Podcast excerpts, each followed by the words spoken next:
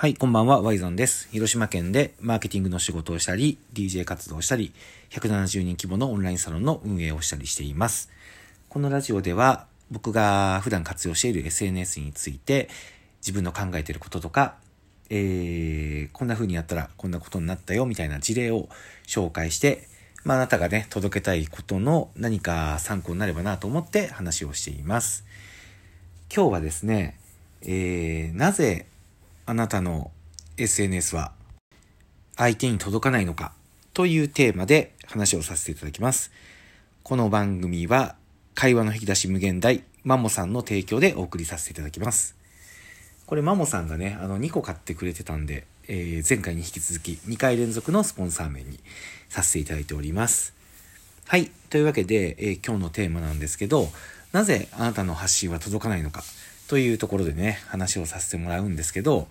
これはもうね、非常に簡単なんですけど、これはね、ズバリ、あの、相手の話を聞かないからです。相手の話を聞かないから。これ、考えてみればね、リアルと同じなんですよ。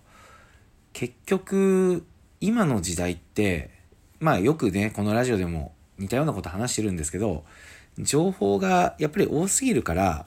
なかなか自分の発信っていうのは見つけてもらえないよっていうこと、これね、よく言ってると思うし、今非常に重要なとこだと思うんですけど、結局話をね、聞いてもらおうと思ったら、何が一番大事、手っ取り早いかって、人の話をね、やっぱり聞くことなんですよ。で、これ人の話を聞くっていうのには、実は僕2種類ね、意味があるなと思ってて、2種類ね。一つは、やっぱり自分が相手の話を聞くことで、えー、相手に自分のことを興味持ってもらえるっていうとこですよね。まあ誰だって自分の話を聞いてくれる人って嬉しいじゃないですか。売れる一流の営業って、話すのが上手いというよりかは、あのー、どっちかというと、聞くのが上手いんですよ。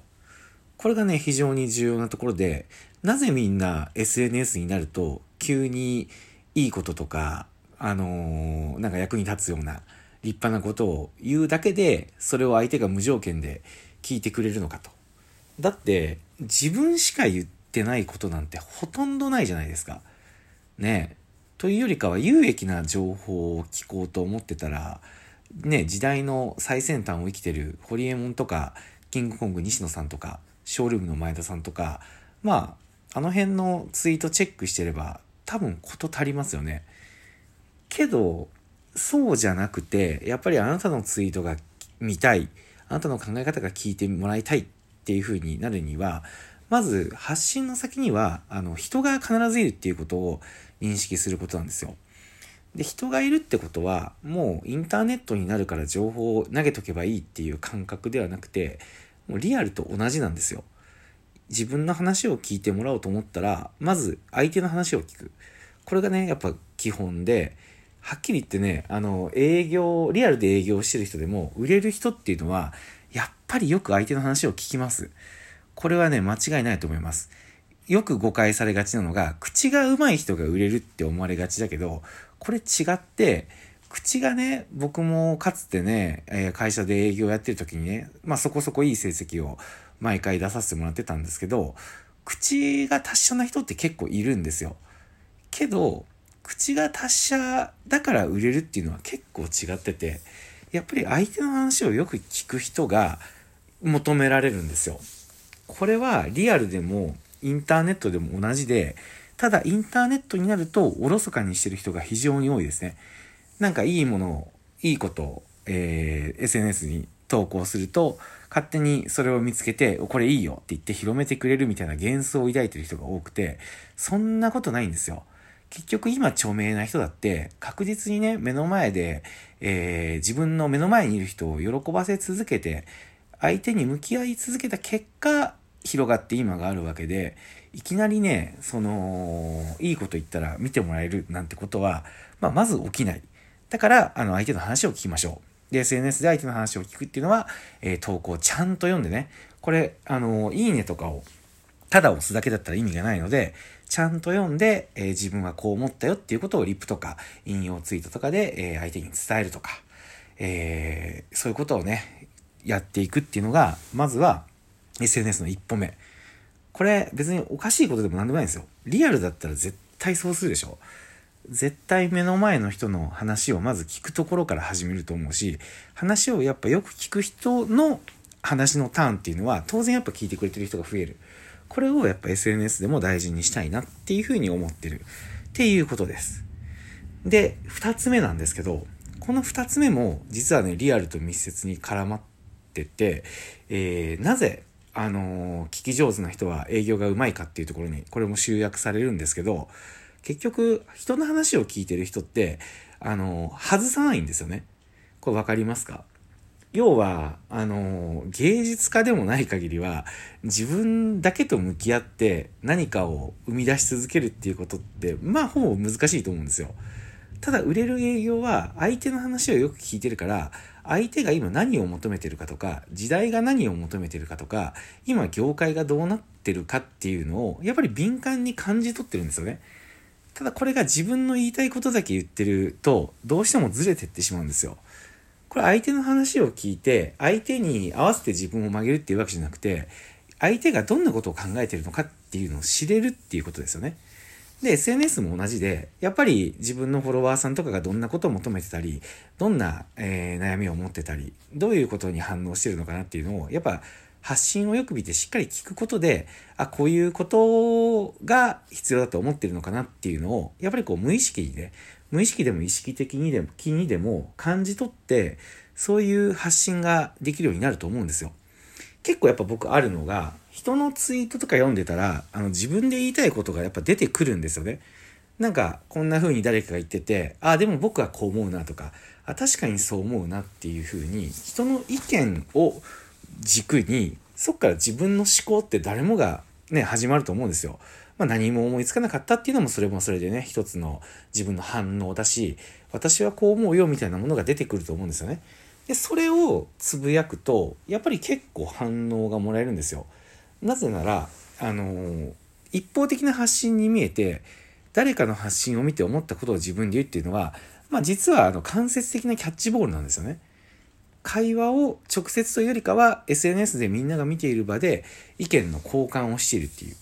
で意見の交換である以上、確実にその自分が反応した元のツイートをした人っていうのはいるわけじゃないですか。ってことは、それの同じような感覚とか同じような価値観を持ってる人も必ずいるわけで、その人たちにも、あ、この人はこんな風に思うんだなっていうのが届くわけですよ。これは、あの、受信してないと絶対に浮かばないことで、まあ正直ね、発信だけ続けれる人って結構しんどいというか、まあどんどんずれていくと思いますね。だから僕は、あの、今日言った2つの意味ね。まず1つは、えー、聞いてもらって自分に興味を持ってもらうっていうことと、えー、相手がどういうものを求めてるのか、それに対して自分が思うものを、え、どういうものかっていうのを生むために、え人の話を聞こう、発信を聞こうっていうことです。で、面白いのは、あの、これ非常に今から大事なこと言うんですけど、世の中の SNS だとか、えー、そういったものがですね、どんどんそういう方向に向かっていってるっていうところなんですよ。昔はね、まだ言ってもこう、一方的に発信をして、それが広がっていくっていうような、ように SNS も、まあ、ツイッターのリツイートとか、そういう仕様になってたと思うんですけど、最近ね、もうやっぱりどんどん、その、相手にリプをしたりとか、えー、Facebook なんてもうもろにそうなんですけど、アカウントとアカウントの関係性っていうのが、SNS の中でも数値化されて、あのエッジランクっていう言葉をね、よく聞くと思うんですけど、そういうものがもう Facebook にはまあ前からあって、これ結構知ってる人も多いと思うけど、最近ではもうやっぱ Twitter もそんな風になってきてるんですよ。で、これ僕 YouTube もね、あの、まあ、直接的なものではないけど、Twitter にどれだけシェアされてるかみたいなのも YouTube ってもうカウントしてると思うんですよね。間違いなく。あの、シェアボタンからどれだけ、外部にシェアされたかみたいなのも数値で見れるようになってるので、であれば、あの、これ面白いのがですね、結構やっぱ Twitter で何件かシェアされるぐらいだったら、YouTube の再生回数には影響ないって思う人って結構いると思うんですよ。でも確かに影響ないんですよ。数字でいくと。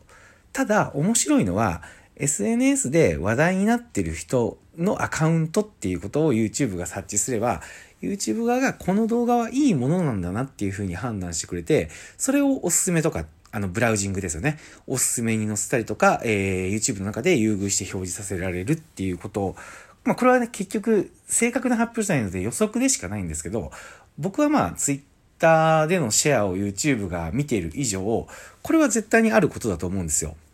まあ、つまり、数じゃないんですよね。ツイッターで話題になってる人と誰かにこのシェアされてるっていうことがあるだけで、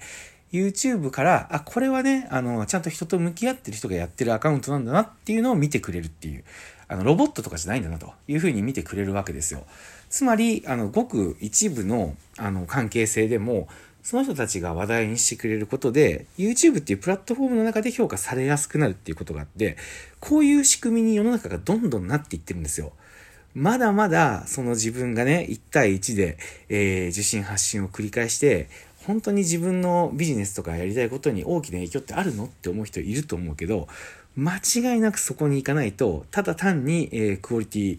だけで、クオリティももちろん必要なんですよ。クオリティだけじゃ難しいってことです。クオリティだけで、え、勝負しようって思ってる人はどんどん厳しくなっていく時代、埋もれていっちゃう時代になる。でもその埋もれているのを、あ、この人は埋もれる情報じゃなくて人と向き合ってる人なんだっていうふうに拾ってくれるのが、えー、関係性だってですね、そういう仕組みにどんどんいろんなものがなっていってる。いうふうに感じるので、まあ今のうちからですね、発信者というよりかは受信者になって、しっかりとあの、目の前の相手と向き合って SNS を活用していくことをお勧めします。これ全然初めはね、恥ずかしいとか抵抗あるかもしれないけど、やってみたらね、あの、そういう人が寄ってきますから。発信が好きっていうだけの人は、熱寄ってこなくなっちゃうので、なかなか面白い SNS ライフが待ってるかと思います。はい。というわけで今日の話は以上です。あの、明日はからね、僕関西に行って、えー、日曜日は姫路で DJ やるので、もしね、これ聞いてて姫路のいい人がいたら見に来てくれたら嬉しいです。詳しくは姫音祭で、えー、姫音祭で検索してください。はい。では今日もありがとうございました。